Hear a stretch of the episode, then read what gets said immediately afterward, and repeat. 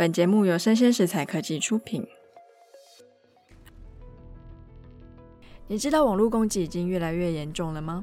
根据行政院最新一期的治安月报，六月份针对政府机关的 Emotet 僵尸网络攻击活动持续增加。那根据网络安全解决方案大厂的 Fortinet 的调查，二零二零年六月到二零二一年七月，短短一年的时间，全球勒索软体攻击企业网络的次数就增加了一千 percent。那究竟在台湾，对于我们的政府、企业跟个人，在资安上面有没有什么地方是我们可以尽一己之力，或是可以多加注意的？今天的专题报道，我们非常荣幸的邀请到了资策会资安所的魏德恩主任来跟大家分享。魏德恩，资策会资安所主任，部门定位在以第三方协力角色建立人才、商模与资安验证人的制度，赋能产业转型需求。连接各方资源，创建多元资安联防策略，以引导产业联防生态运作与国际合作。那我请主任跟大家打个招呼吗？呃，Hello，，大家好，我是魏德恩。那我想要先帮大家问一个问题哦，资策会的资安科技研究所大概都在做些什么事情啊？哦、呃，我们其实做的事情蛮多的。那其实这也会跟我们。啊，治安所被赋予的一个任务有关啦。那我们其实往常我们需要做的事情，我们有个 mission，那个 mission 就是说，我们希望可以研发一些前瞻的技术。那这前瞻技术未来是希望可以回馈给业界，让业界厂商去做一些应用啊，或者做一些呃他们后续的生意。简单来说，就是可以去培养，就是台湾一些就是软体前瞻技术方面的一些能力，这样。那目前台湾的治安就是外泄的问题有很严重吗？其实这个很有趣，就是 严不严重这件事情哦，取决于在大家知不知道这件事哦，对不对？那你可以想，呃，像日本啊，就我所知，日本的企业其实非常重视治安，是。然后他们的重视程度是，哦，他们公司如果真的资料泄露，他会通报，他会告诉大家。哦，那大家就会知道哦，有有这件事，那我我们大家就是都要注意注意哦，因为你家已经发生了嘛，那我要赶快注意一下我家是会发生。可是，在台湾比较是大家怕被可能怕被救责吧，怕被骂，所以很多东西都会压下来不让大家知道。所以这件事情到底重不重要呢？其实我觉得取决于在它的曝光程度。如果曝光程度够高的话，的时候就会民众当然会、嗯、会有意识嘛，就会有治安意识，也会觉得它是一件重要的事情。所以，像我们常常会接到一些什么某某机构打电话来推销你贷款啊、保险啊、卖东西，这些东西都是因为我们的资料已经泄露出去了。因为我一直以为这些资料是可以用买的，所以其实从企业端泄露出去的可能性跟风险还是有的。呃，这个其实泄露的管道非常多啦，比如说包含呃，你可能在外面填一个什么问卷或什么，那个问卷如果。比如说没有做好文件管理就，就就掉出去，或者是那是工读生，然后可能风一吹，然后跑掉一 叠。风一吹，whatever，就是，是我是说资料外泄的呃管道非常多，不见得都是从企业，因为你现在去各个地方服务都会叫你填嘛，你去王品吃饭也会叫你填，对，其实到处都会填，所以这个很难说。那当然，呃，企业出去那就可能是被骇客入侵，然后把资料偷出去以后，然后再暗网这样的黑市去做贩卖。这个当然也有，但我的我的意思是说，这管道实在太多，你很难追溯到底是什么原因这样。那以现今的网络的环境来说，为什么资安是一个越来越重要的议题啊？那又是什么样的契机，民众开始意识到说，哎，我的个人资料、我的个人隐私应该要有所保障？哦，我觉得这个可以这样看，就是说，呃，其实这是跟资讯发展的脉络会有关系，因为在早期。呃，我们都只是拿，像我小时候就是拿四八六的这种个人电脑，到后来用那个 Win，呃，XP 啊那一类，WinMe 那一类的个人电脑，但那个时候并没有网络，所以其实那时候对于治安上的议题并没有这么的明显。是。那后来有网络以后，开始就会有电脑的病毒会在网络上流窜，然后造成一些感染啊，然后让电脑坏掉不能用啊等等之类的，所以大家才开始哦，有治安这件事情很重要。可是有趣的是，它虽然是重要，但它没有到变得是一个主流哦。Oh. 大家不会真的觉得哦，那个跟我有关。所以其实是一直到网络越来越发达，然后现在很多的设备都有联网功能，你家电灯泡、你家的呃电冰箱、电视等等这些都可以上网。那它其实都创造了非常多让病毒有入侵的机会。那为什么近几年民众会开始有感？是因为有一种病毒叫勒索病毒，因为勒索病毒变得非常的猖獗，所以大家就会有感。那有感的另外一个原因是因为勒索病毒会跟你要钱。以往的病毒可能就让你电脑挂了，电脑挂了你就是找个维修人员帮你重灌一下就没事。嗯。可是现在是他会跟你要钱，然后甚至是有那种二次，就是二次勒索，就是把你的资料加密了嘛，你会给他钱。你的资料就可以解密，你就可以看到你原本的资料。就谁知道他只是投七块？对，他就会说：“哎、欸，我要再跟你要一次。”你就说：“为什么？我已经解开啦、啊。”说：“你的资料我都备份一份啊，如果你不给我第二次费用的话，我就把你的资料泄露出去。哦”所以就会再付第二次。所以其实像这种病毒，它会痛，它会让人家真的觉得会痛。是，所以大家就会开始觉得哦，这是一件重要而且且紧急的事情，这样。是因为我小时候会意识到灌那个防毒软体，是因为玩网络游戏，然后账号被盗。哦，对啊，对啊。真的，好像我的电脑真的是随便谁想要进来就进来，谁想要出去就出去。对，那时候还没有，那时候的意识还没有这么的。就是勒索病毒的这个算是商业模式嘛，还没有这么的完整。我觉得它已经倒是一个经济体的状态，因为我记得前前阵子我在做资料的收集的时候，有发现说，光勒索的那个金额已经是一个经济体的规模。哦，是哦。对，所以其实把勒索当做是一个，比如说。啊，比较不好的职业的，其实我猜应该蛮多的。那以台湾来说，不知道这样的经济体有没有一个数字可以给大家参考？这个我可能要再看，因为我有点忘掉了。对对对对，但我记得那个数字是真的蛮高的。哦，对对对。是。那不知道智慧资安跟我们的传统资安之间就是有差吗？我要怎么辨别他们之间的差异呢？哦，这个其实可以讲一个很有趣的小故事，就是我自己以前在做研究的时候，我是领域是在 AI 人工智慧，嗯，跟然后应用在治安资讯安全领域。是。好，那呃，为啥这边就可以讲一个很有趣，就是说。以前年轻的时候啊，大家都有看过一个电影嘛，《魔鬼终结者》。有。对，都年轻的时候都会想象说，哦，我要做出一个 Skynet，就是觉得全部全自动这样，然后很聪明，然后去学，然后自动防御、自动攻击，whatever。可是真的玩下去这个这个领域的时候，发现当时真的是太年轻，太，太天真了，太天真。对，因为 AI 这件事情要让它可以 work，它其实有蛮多条件要同时都达到才有可能。嗯哦，所以大家就可以去研究一下 AlphaGo 那些为成功案例，其实他们背后都有很多条件，那些条件同时满足，其实 AI 才有办法真的可以 workable。那后来我们就发现说，其实资安这个领域真的太复杂，因为它比如说你攻击的标的，还有你那个标的上可能的漏洞，那它都会牵扯出非常多五花八门的攻击手法。是，那这个范围是没有固定范围。所以你面对的不是一个有限集合，你面对的是一个无限集合。那一个无限集合，你要让 AI 可以去学，那基本上是非常非常困难的。所以后来我们就意识到说，我们要用 AI 去做一个完全以 AI 为主的防御，做治安防御其实是不太可能的，太困难了。是。所以 AI 其实能做的事情是比较偏辅助，就是说它可以透过 AI 的协助，然后来减轻我们人在平常在做治安，比如说。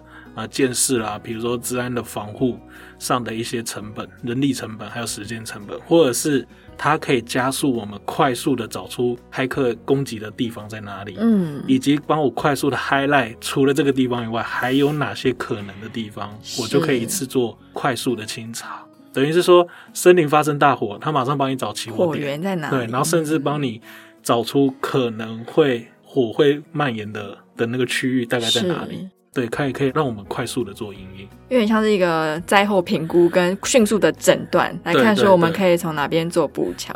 对，因为当我们有时候发现骇客在打进来的时候，其实我们都在抢时间，是对，就是在跟骇客抢时间，还有彼此垫高对方的成本，这样。所以像像刚刚就是我们主任有提到的 AlphaGo 这样的模拟场域，是不是有点像是我们现在在生物实验室里面所谓的实验场域是比较类似的意思？我很多的就是变因我是固定的，在那样子的环境下，我去做这件事情是 workable。可是我今天脱离了那个环境，可能它实现上没有这么容易。对，就是把因为规则如果是简单的，然后是有限的，其实，是好学习的。其实我们小时候。从小到大的学习，我觉得大家一定会有一个经验嘛，那个经验就是在学校的教育里面是填鸭式教育，对，所以那个是有规则的，所以你就是哦，我就是照着做啊，就是在一个，就像我在一个规范里面学那些东西，弄得都很简单。可是我们常常觉得最困难的是什么？你出去了，我像比如说我们刚出社会的时候，有时候是没有正确答案的，产学之间的对，没有正确答案的，嗯，没有正确答案的，我们习惯要找正确答案，但没有正确答案之后怎么办？那个其实就是我在研究所的时候里面学到，有时候做研究它没有一个答案，甚至是没有结果。是。那在这种完全无边无际的状态下，我们要不断的自我精进跟学习。我觉得那个要真的用在 AI 上是困难的。嗯，对，相较起来是困难。那我最近有听到一个东西叫做全视野智慧资安技术服务。是，那他是想要解决什么样的问题啊？那全视野又是怎么样的全视野呢？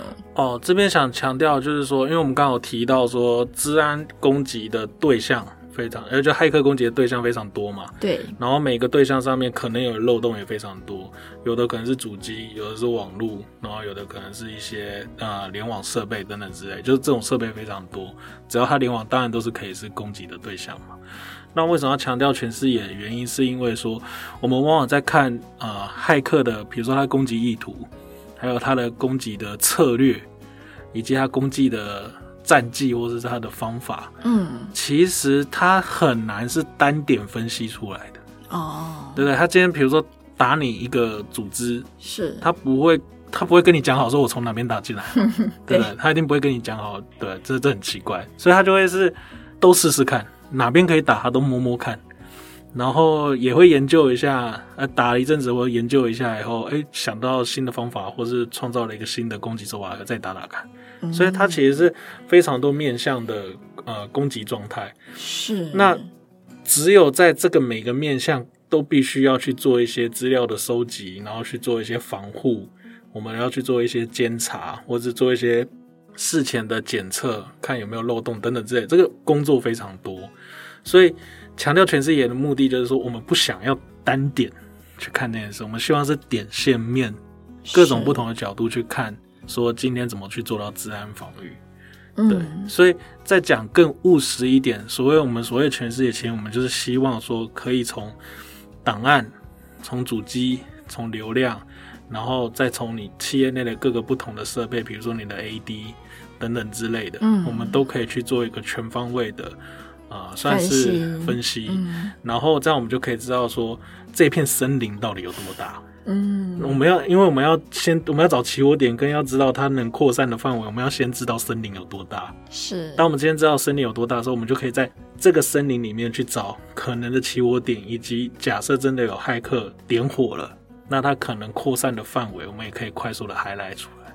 所以这个绝对不是单点有办法做到的事情。是，那刚刚就是主任有提到比较是企业端嘛，那不知道有没有比较民间端的例子可以跟大家分享？因为假设说我今天是一个非常高智慧的家庭，我也有智慧家电、智慧冰箱、智慧微波炉等等，那也许你很少听到有人会挟持你们家的电灯或冰箱，但是他们有没有可能透过这样子的管道，呃，连到你的手机或是电脑？有没有类似这样子的案例发生过呢？呃，这个部分的话，可能就要。因为我个人这部分没有准备过这方面的资料，是。对，那就是就是刚刚提到这些都都是有可能的嘛，但其实他就会是看说，呃，它的联，因为那个会跟联网整个你家里的联网的结构有关，比如说、嗯，因为我们一般网络会分内部跟外部嘛，嗯、有些是在自己内部里面蓝牙什么的，对，跟内部里面自己连，那可能像所谓的电灯、电啊、呃，或者是一些你可能都会集中在某一台。就是呃，我们称小乌龟或者 AP，对，然后这个可能会在统一对外连，所以就会看那个架构长什么样子，然后如果要做防护的话，可以就是在这些架构上面做防护了。是，那确实就像你说的，实际的案例的话，这个我目前是。没有看过，maybe 可能大家有看过，但我真的我我还我可能没有去找这方面的资料啦。但我觉得骇客要打，第一他会挑有价值的目标打，是因为他不会挑，我觉得挑一般民众下手很奇怪啦。是，可能富豪家这样子。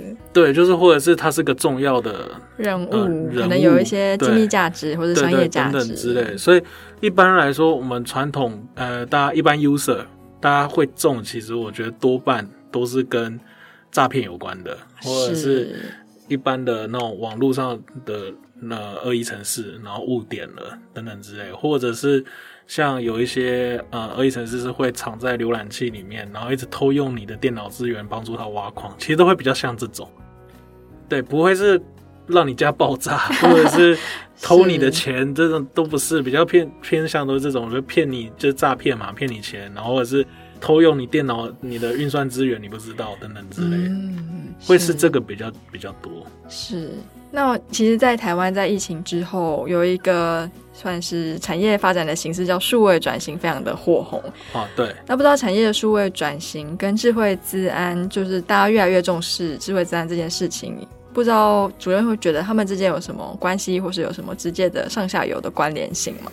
哦，我我个人观点是这样，就是可以供大家参考看看。嗯、就是说，我觉得数位转型的目的呢，当然就是希望说，可以透过科技，然后或者透过一些技术，然后来，比如说节省一些成本，不管你是人力上的成本，还是时间成本，还是啊、呃、金钱上各种资源上的成本，我觉得都是。比如说传统的工厂。然后你要把它数位化、数位转型，其实一定有它的目的嘛？是对，一定是营运上的目的。因为我觉得我要先能活下去，我才会去 take care 其他的事情。没错。所以你要我做数位转型的第一个首要条件，就是我营运上有需要做数位化。嗯。好，那假设营运上真的有需要做数位化，那想当然了，它在营运上一定会有非常多的呃，不管是资料、文件上的资料，又变成电子的。要变成数位的，然后很多设备可能要具备联网功能等等之类，全部都会，呃，这都是数位化的一种嘛，都是数位化的过程。那这个过程其实某种程度来说，它就也创造了非常多，比如说包含联网啊等等之类，就是可能有泄露的经历。比如说原本文件资料，人家是要到你家直接去偷。但如果现在放在云端上，maybe 就很好偷。对，也不见得好偷，但就是比较好偷。对，就变成是要透过联网就可以偷，就不见得是去你家偷。嗯，对，就是会不太一样。那也因为这种转型，其实它面对的风险就不同了。所以我不会去比较说好或不好，因为因为如果这样一比较，可能就有些人会觉得说，那我就不要数位化就好，我联网干嘛？是，对啊，就会觉得我连我很很多常常都会说，我都不联网，哪会被攻击？这是很多很多业界厂商会讲的哦，oh. 就是说我不联网就没事了，我根本不需要治安的 solution 嘛。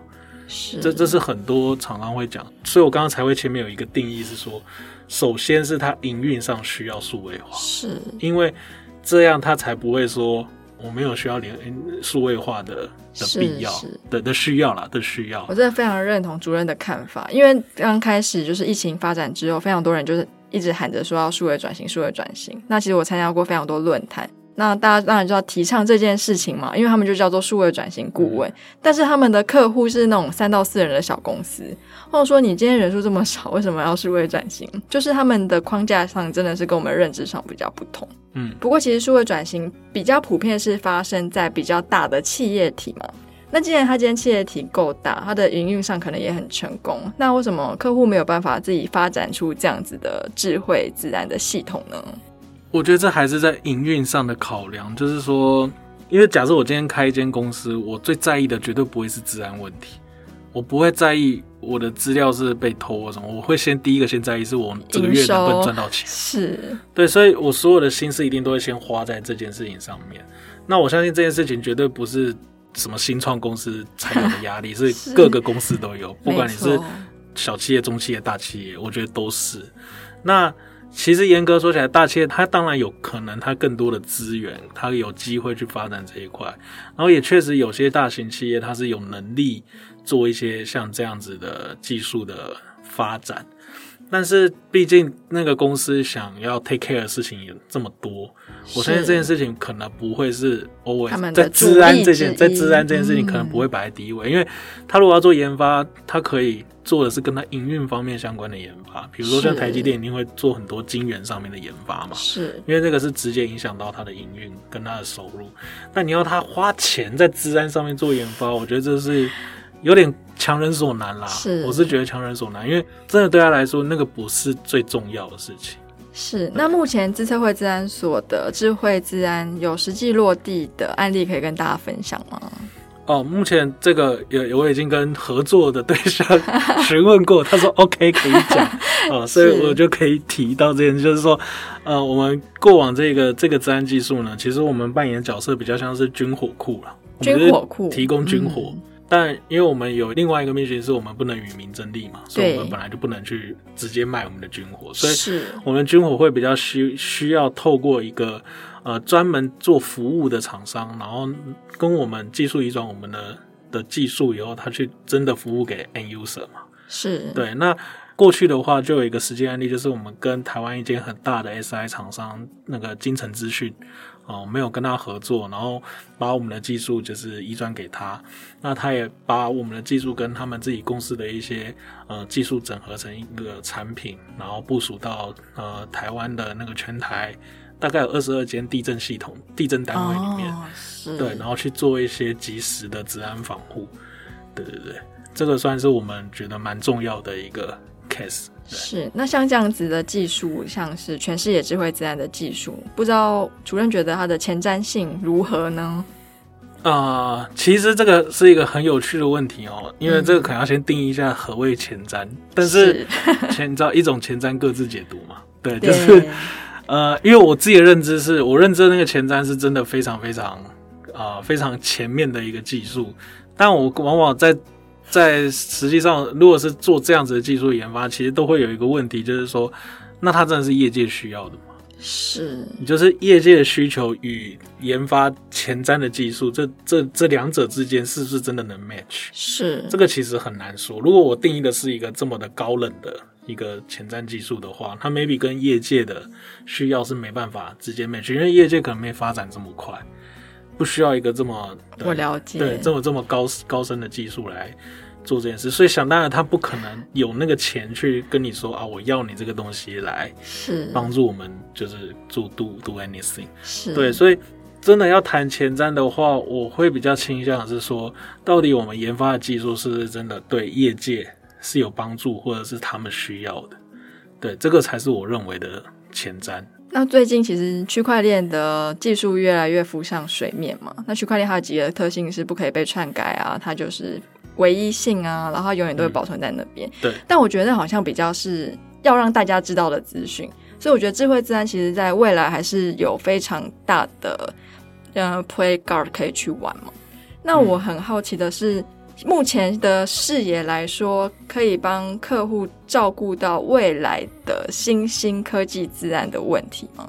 像我们现在像 NFT 刚开始嘛，就开始会有人被盗，那钱包 even 它是去中心化的系统，可是哎、欸，好像中心化平台也可以下架，各式各样的管制问题就是开始步入在我们生活之中。那不知道像这样子的智慧自然系统，以后在这样子的场域上，会不会有什么新兴角色跑出来？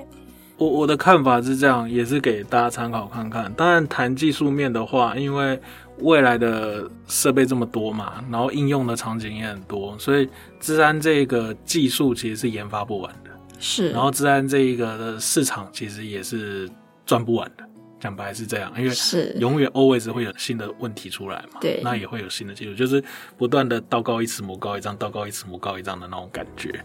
所以我倒不觉得是技术问题，是我们往往在这个领域里面做这么久以后，我们反而觉得最重要的是治安意识的问题。像很多说我被盗账号，或者是说哎我的钱包被偷，往往不是技术上的问题，是人为资安意识不够的问题。是对，就这个举例来说，就好像我们一直在宣导说，哎你不要被诈骗电话骗哦，可是就是还是有人会被骗了，然后就去转账。